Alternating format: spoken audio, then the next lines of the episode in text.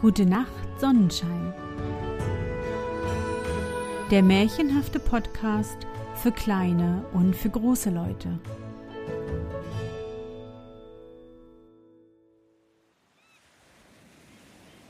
Märchen unterm Sonnenschirm. Fantastische Geschichten aus aller Welt zum Träumen und Entspannen. Hallo, mein Sonnenschein. Wie war dein Tag heute? Was hast du heute Schönes erlebt? Mein Name ist Anne und ich begrüße dich zu einer neuen Sommersonderfolge meines Märchenpodcasts. Lass uns zusammen in die wunderbare Welt der Märchen reisen und gemeinsam entdecken, was die Helden und Prinzessinnen auf ihren sommerlichen Abenteuern erleben. Bist du bereit? Dann kuschle dich fest in deine Bettdecke, nimm dein Lieblingskuscheltier in den Arm und wenn du magst, schließe die Augen und folge mir ins Märchenland.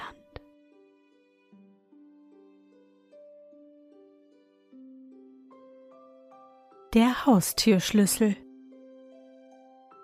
Jeder Schlüssel hat seine Geschichte und es gibt viele Schlüssel. Kammerherrnschlüssel, Uhrenschlüssel, St. Petersschlüssel. Ich könnte von all diesen Schlüsseln erzählen, doch jetzt erzähle ich nur von dem Haustürschlüssel des Kammerrats.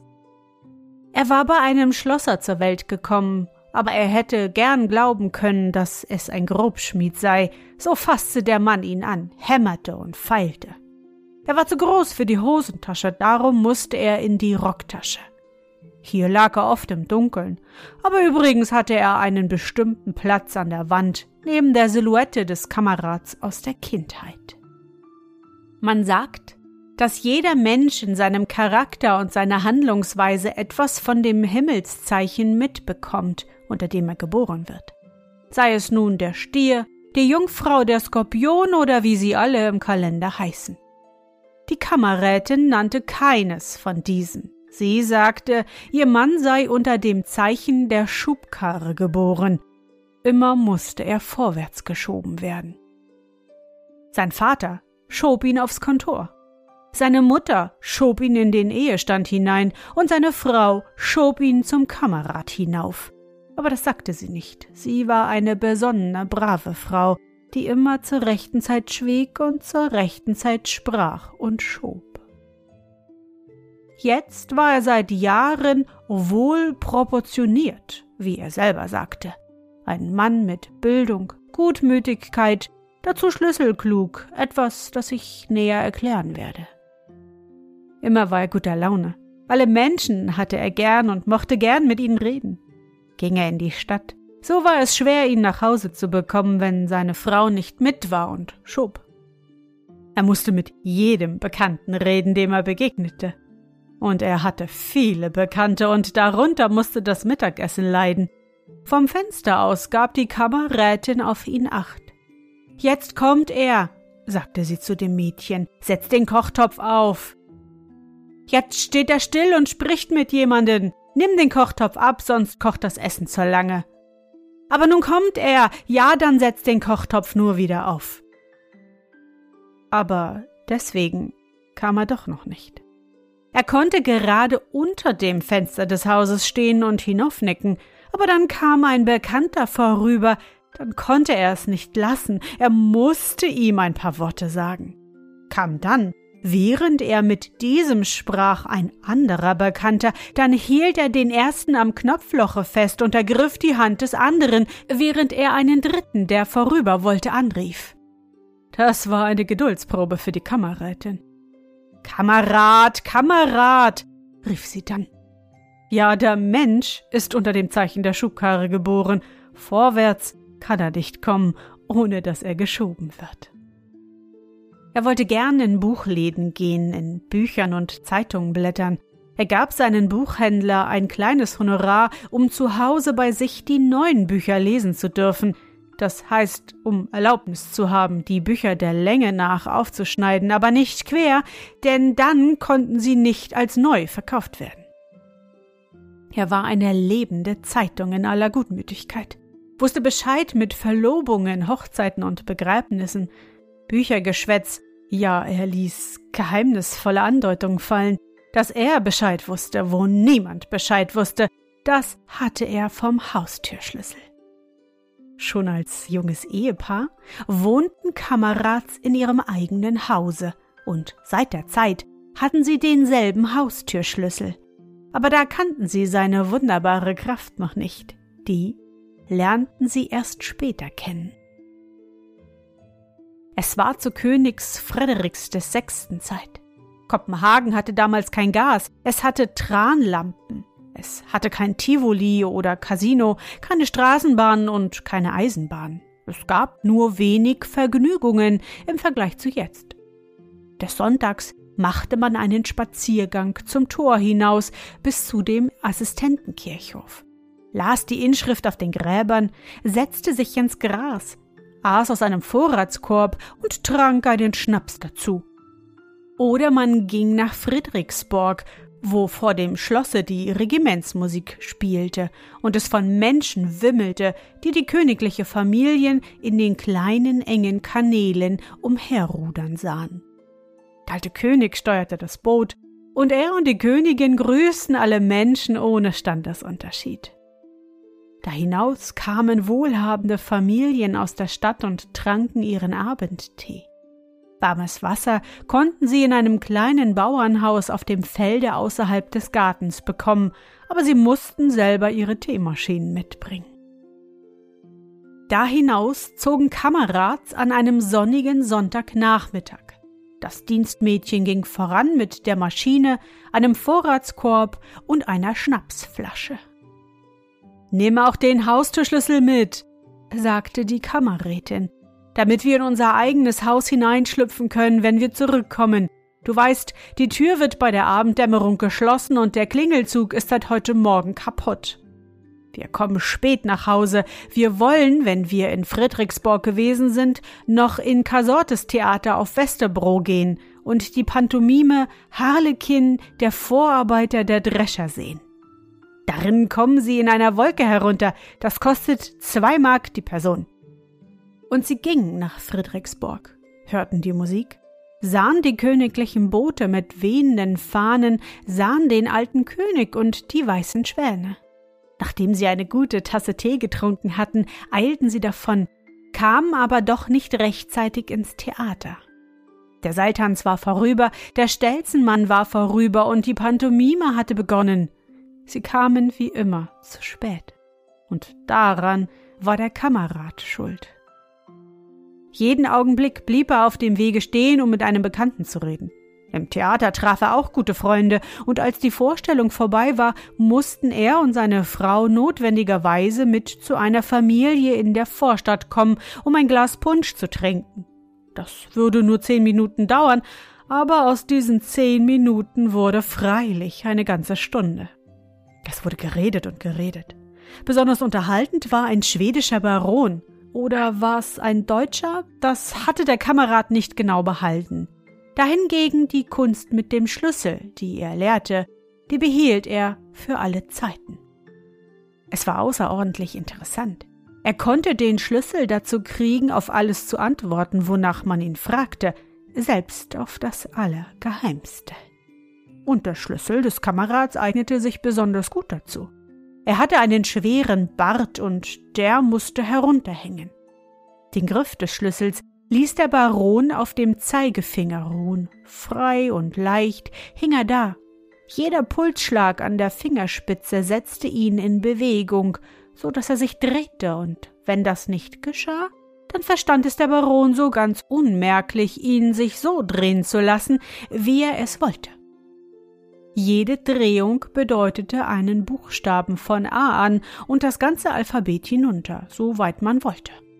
Wenn der erste Buchstabe gefunden war, drehte sich der Schlüssel nach der entgegengesetzten Seite.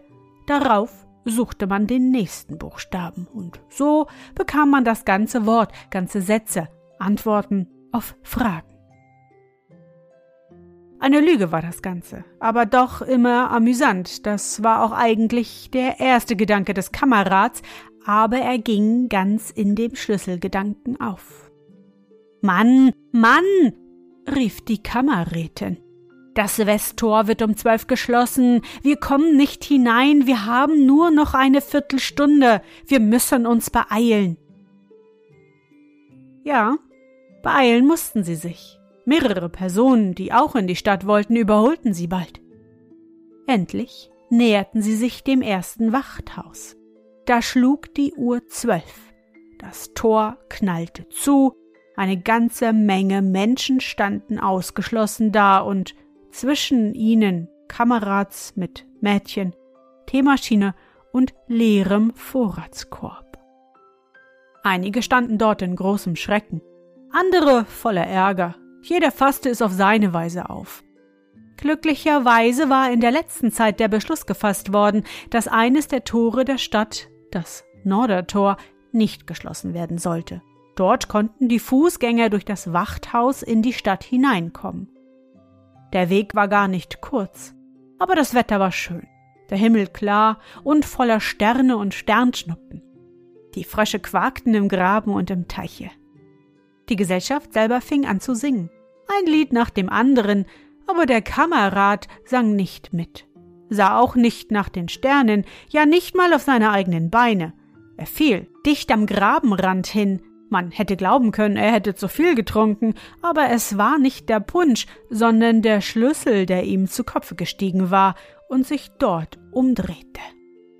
Endlich erreichten sie das Wachthaus des vorderen Tores, gelangten über die Brücke und in die Stadt hinein. Jetzt bin ich wieder froh, sagte die Kammerrätin. Hier ist unsere Haustür. Aber wo ist denn der Haustürschlüssel? sagte der Kammerrat. Er war nicht in der hinteren Rocktasche, auch nicht in der Seitentasche. Herr du meines Lebens, rief die Kammerrätin, hast du den Schlüssel nicht?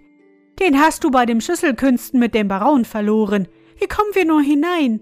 Der Glockenstrang ist, wie du weißt, seit heute Morgen kaputt.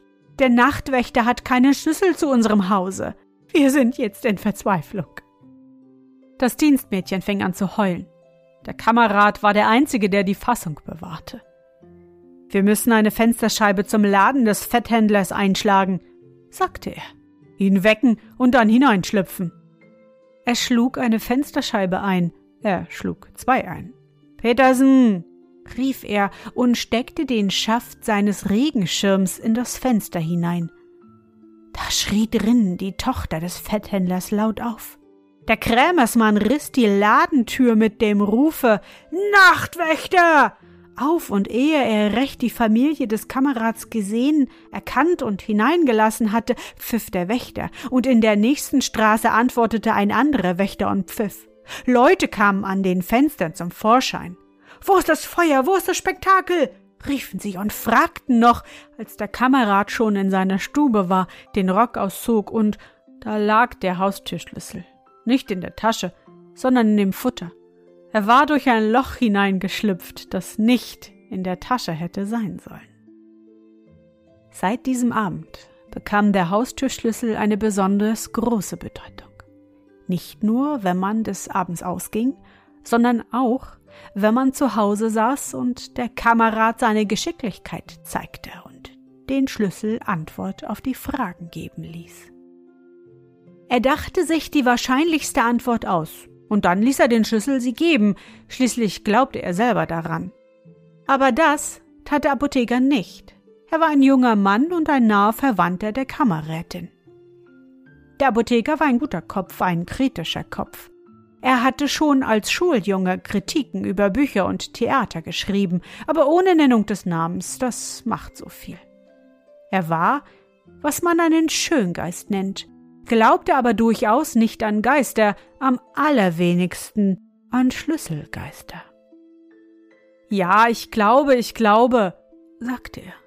Verehrter Herr Kamerad, ich glaube an den Haustürschlüssel und an alle Schlüsselgeister so fest, wie ich an eine neue Wissenschaft glaube, die anfängt, von sich reden zu machen, an den Tischtanz und die Geister in alten und neuen Möbeln. Haben Sie davon gehört? Ich habe davon gehört, ich habe gezweifelt. Sie wissen, ich bin ein Zweifler, aber ich bin bekehrt worden, als ich in einen ganz glaubwürdigen ausländischen Blatt eine ganz schreckliche Geschichte las. Kamerad, denken Sie nur, ja, ich gebe Ihnen die Geschichte wieder, wie ich sie gelesen habe. Zwei kluge Kinder hatten die Eltern den Geist in einem großen Esstisch erwecken sehen. Die Kleinen waren allein und wollten nun versuchen, auf dieselbe Weise Leben in eine alte Kommode hineinzutreiben. Das Leben kam, und der Geist erwachte, aber er duldete das Kinderkommando nicht, er hob sich. Es krachte in der Kommode, er schob die Schubladen heraus und legte mit seinen Kommodenbeinen die Kinder jedes in eine Schublade, und dann lief die Kommode mit ihnen zur offenen Tür hinaus, die Treppe hinab und auf die Straße hinaus zum Kanal, wo sie sich hineinstürzte und die beiden Kinder ersäufte. Ja, das habe ich gelesen, sagte der Apotheker. Habe es in einem ausländischen Blatt gelesen. Es ist nichts, was ich selber erfunden habe. Es ist, hole mich der Schlüssel, wahr. Nun fluche ich einen schweren Fluch. Der Kamerad fand, dass eine solche Rede ein zu grober Spaß sei. Die beiden konnten ja doch nicht über den Schlüssel reden. Der Apotheker war schlüsseldumm. Der Kamerad machte Fortschritte in der Schlüsselwissenschaft. Der Schlüssel war seine Unterhaltung und Weisheit. Eines Abends, der Kamerad war eben im Begriff, zu Bett zu gehen, er stand schon halb entkleidet, da klopfte es an die Türe zur Diele hinaus. Es war der Fetthändler, der so spät kam. Er kam auch schon halb entkleidet, aber sagte, er habe plötzlich einen Gedanken bekommen und er sei bange, dass er ihn nicht über Nacht behalten könne. Es handelt sich um meine Tochter Lottelene. Ich muss von ihr reden. Sie ist ein schönes Mädchen. Sie ist konfirmiert. Nun wollte ich sie gern gut angebracht sehen. Ich bin noch nicht Witwer, sagte der Kamerad lächelnd, und ich habe keinen Sohn, den ich ihr anbieten könnte. Sie verstehen mich schon, Herr Kamerad, sagte der Krämersmann. Klavier spielen kann sie, singen kann sie, das muss man ja hier oben im Hause hören können. Sie wissen nicht, worauf das Mädchen alles verfallen kann. Sie kann genauso reden und gehen wie alle Menschen. Sie ist für die Komödie geschaffen, und das ist eine gute Karriere für nette Mädchen aus guter Familie. Sie können sich eine Grafschaft erheiraten. Aber daran denkt Lotte Lene nicht, und ich auch nicht. Singen kann sie, Klavier spielen kann sie. Da ging ich denn neulich mit ihr zur Singschule. Sie sang, sie hat aber nicht, was ich ein Bierbass bei Frauenzimmer nenne, kein Kanarienvogelgesang in den höchsten Tönen, so wie man es jetzt von den Sängerinnen verlangt, und dann riet man ihr ernstlich von der Karriere ab. Nun, dachte ich, kann sie nicht Sängerin werden, so kann sie immerhin Schauspielerin werden, dazu gehört ja nur die Sprache. Heute redete ich darüber mit den Dramaturgen. Hat sie Kenntnisse? fragte der. Nein, sagte ich, ganz und gar nicht. Kenntnisse sind notwendig für eine Künstlerin, sagte er. Die kann sie noch bekommen, meinte ich, und dann ging ich nach Hause. Sie kann ja in eine Leihbibliothek gehen und die Bücher lesen, die sie da haben, so dachte ich. Dann bekommt sie Kenntnisse. Aber wie ich nun heute Abend sitze und mich ausziehe, fällt mir plötzlich ein, wozu soll man Bücher mieten, wenn man sie sich leihen kann? Der Herr Kamerad hat Bücher in Hülle und Fülle, die kann sie ja lesen, dann hat sie Kenntnisse genug und das kostet nichts. Lottelene ist ein gutes Mädchen, sagte der Kamerad. Ein hübsches Mädchen. Bücher zum Lesen soll sie haben, aber hat sie wohl das, was man Feuer des Feistes nennt, das Geniale, das Genie. Und hat sie, was hierbei ebenso wichtig ist, hat sie wohl Glück? Ja, sie hat zweimal in der Warenlotterie gewonnen, sagte der Fetthändler. Einmal hat sie einen Schrank und einmal sechs Paar Laken gewonnen. Das nenne ich Glück und das hat sie. Ich will einmal den Schlüssel fragen, sagte der Kamerad.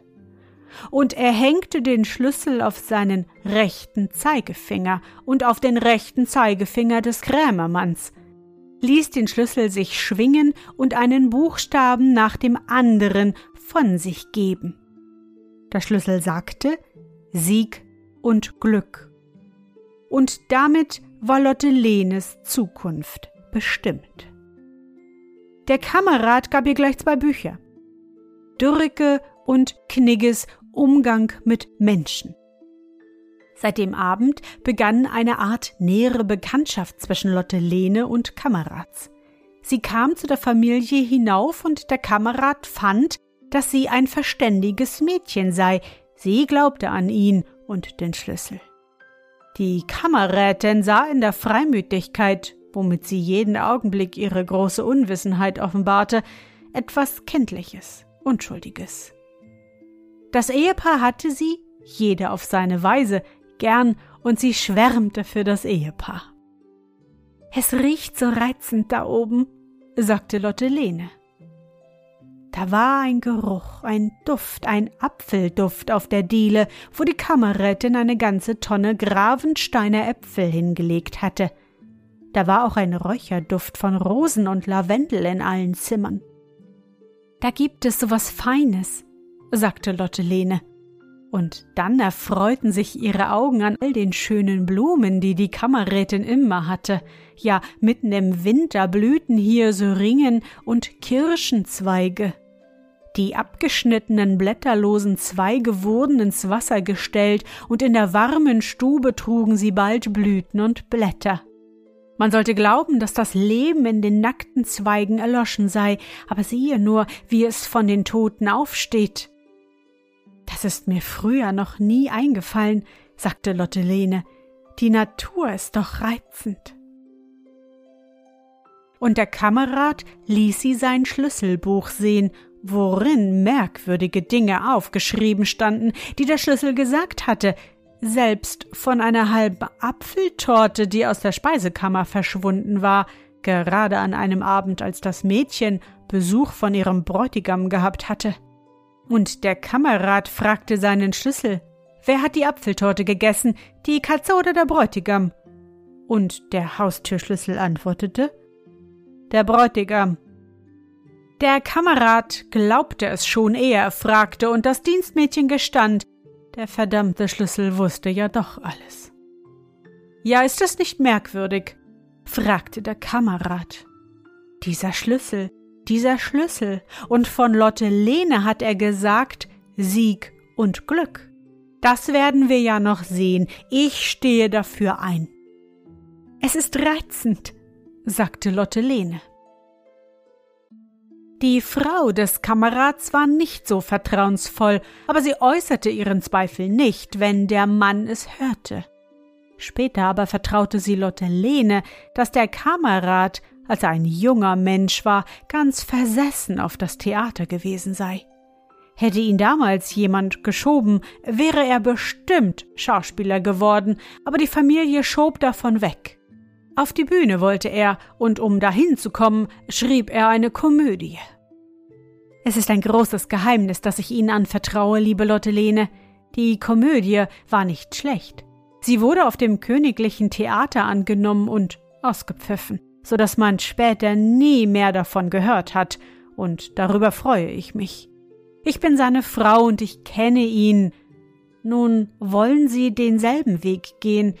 Ich wünsche Ihnen alles Gute, aber ich glaube nicht, dass es gehen wird. Ich glaube nicht an den Haustürschlüssel.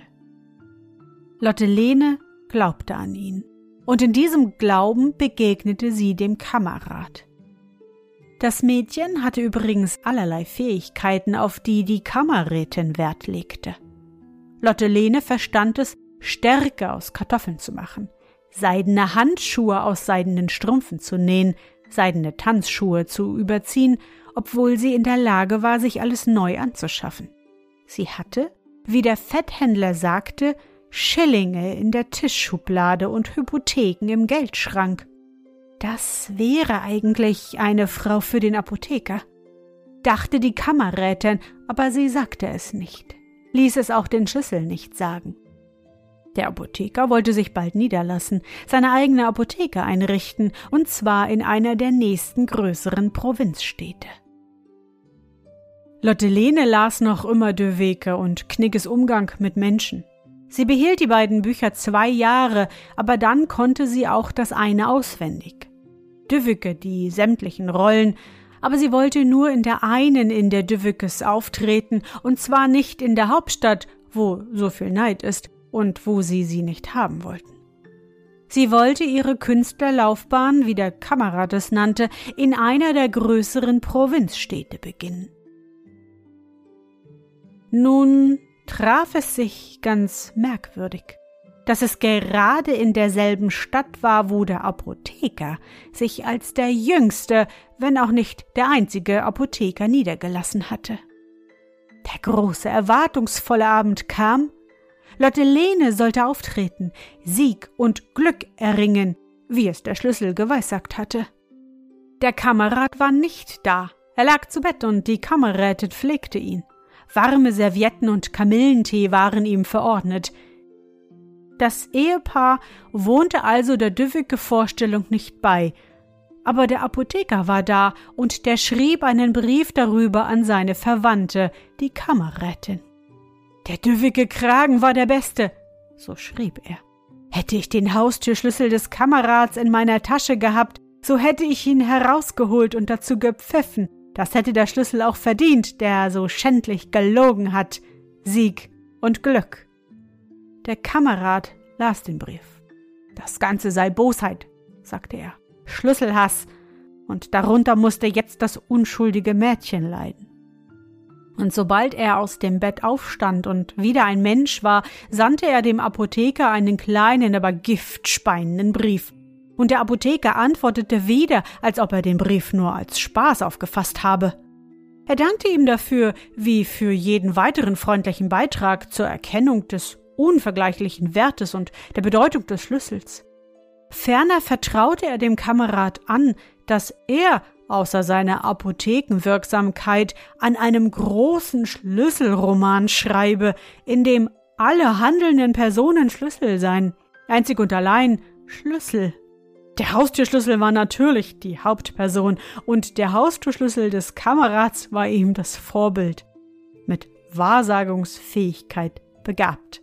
Um ihn mussten sich all die anderen Schlüssel drehen, der alte Kammerherrenschlüssel, der den Glanz und die Festlichkeit des Hofes kannte, der kleine Uhrenschlüssel fein und vornehm zu vier Schilling beim Eisenkrämer, der Schlüssel zum Kirchstuhl, der sich mit zur Geistlichkeit rechnete und der, als er eine Nacht im Schlüsselloch in der Kirche sitzen geblieben war, Geister gesehen hatte, der Speisekammer, der Holzkammer und der Weinkellerschlüssel. Sie alle treten auf, verneigen sich und drehen sich um den Haustürschlüssel. Die Sonnenstrahlen lassen ihn wie Silber schimmern. Der Wind, der Weltgeist fährt in ihn hinein, so dass er pfeift. Er ist der Schlüssel für alle Schlüssel. Er war der Haustürschlüssel des Kamerats. Jetzt ist er der Schlüssel zur Himmelspforte. Er ist Papstschlüssel. Er ist unfehlbar. Bosheit, sagte der Kamerad. Pyramidale Bosheit. Er und der Apotheker sahen einander nicht mehr. Ja doch, bei dem Begräbnis der Kammerrätin. Sie starb zuerst. Es war Trauer und Kummer zu Hause. Selbst die abgeschnittenen Kirschzweige, die schon frische Blätter und Blüten angesetzt hatten, trauerten und welkten hin. Sie standen vergessen, sie pflegte sie nicht mehr. Der Kamerad und der Apotheker gingen hinter ihrem Sarge drein, Seite an Seite, als die zwei nächsten Verwandten. Hier war keine Zeit und Stimmung, sich auf Wortgefechte einzulassen. Lotte Lene band einen Trauerflor um den Hut des Kamerads. Sie war längst zurückgekehrt, ohne Sieg und Glück auf der Bahn der Kunst. Aber es konnte noch kommen. Lotte Lene hatte eine Zukunft. Der Schlüssel hatte es gesagt und der Kamerad hatte es gesagt. Sie kam zu ihm hinauf, Sie sprachen von der Verstorbenen und sie weinten. Lotte Lene war weich, sie sprach von der Kunst und Lotte Lene war stark. Das Theaterleben ist reizend, sagte sie. Aber da ist so viel Neid, da sind so viele Schwierigkeiten. Ich gehe lieber meinen eigenen Weg. Erst ich selber, dann die Kunst. Knicker hatte die Wahrheit gesprochen in dem Kapitel von den Schauspielern, das sah sie ein. Der Schlüssel hatte nicht die Wahrheit gesprochen, aber davon sprach sie nicht mit dem Kamerad, sie hatte ihn lieb. Der Haustürschlüssel war übrigens während des ganzen Trauerjahres ein Trost und eine Ermunterung. Er stellte ihm Fragen und der Schlüssel gab ihm Antworten. Und als das Jahr vergangen war und er und Lotte Lene eines stimmungsvollen Abends beisammen saßen, fragte er den Schlüssel. verheirate ich mich? Und mit wem verheirate ich mich? Da war niemand, der ihn schob. Er schob den Schlüssel. Und der Schlüssel sagte, Lotte Lene. Und dann war es gesagt und Lotte Lene wurde Kammerrätin. Sieg und Glück. Die Worte waren gesagt, schon früher vom Haustürschlüssel.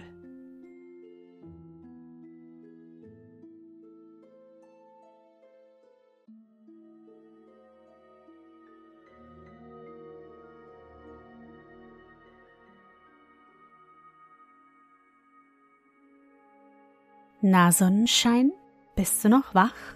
Das war das dänische Märchen der Haustürschlüssel, ausgedacht und aufgeschrieben von Hans Christian Andersen. Ich hoffe, dir hat unsere gemeinsame Reise heute gefallen. Für mich war es wieder wunderbar und ich danke dir, dass du mich begleitet hast. Und bevor du nun die Augen schließt und in dein Traumland reist, möchte ich mit dir nochmal an dein schönstes Erlebnis heute denken. Was war es? Ja, vielleicht warst du heute barfuß spazieren durch den Strandsand, die grüne Wiese, den Gehweg vorm Haus oder vielleicht sogar durch die große Regenpfütze. Versuche dich an dein schönstes Erlebnis heute zu erinnern. Und? Was war dein schönstes Erlebnis heute und wie fühlst du dich dabei? Suche dir auch heute wieder den schönsten Moment aus und präge ihn dir gut ein. Und wenn du magst, kannst du ihn auch malen oder im Zauberbuch aufschreiben. Und nun? Gute Nacht, Sonnenschein. Schlaf gut und träum was Schönes. Wir hören uns bald wieder.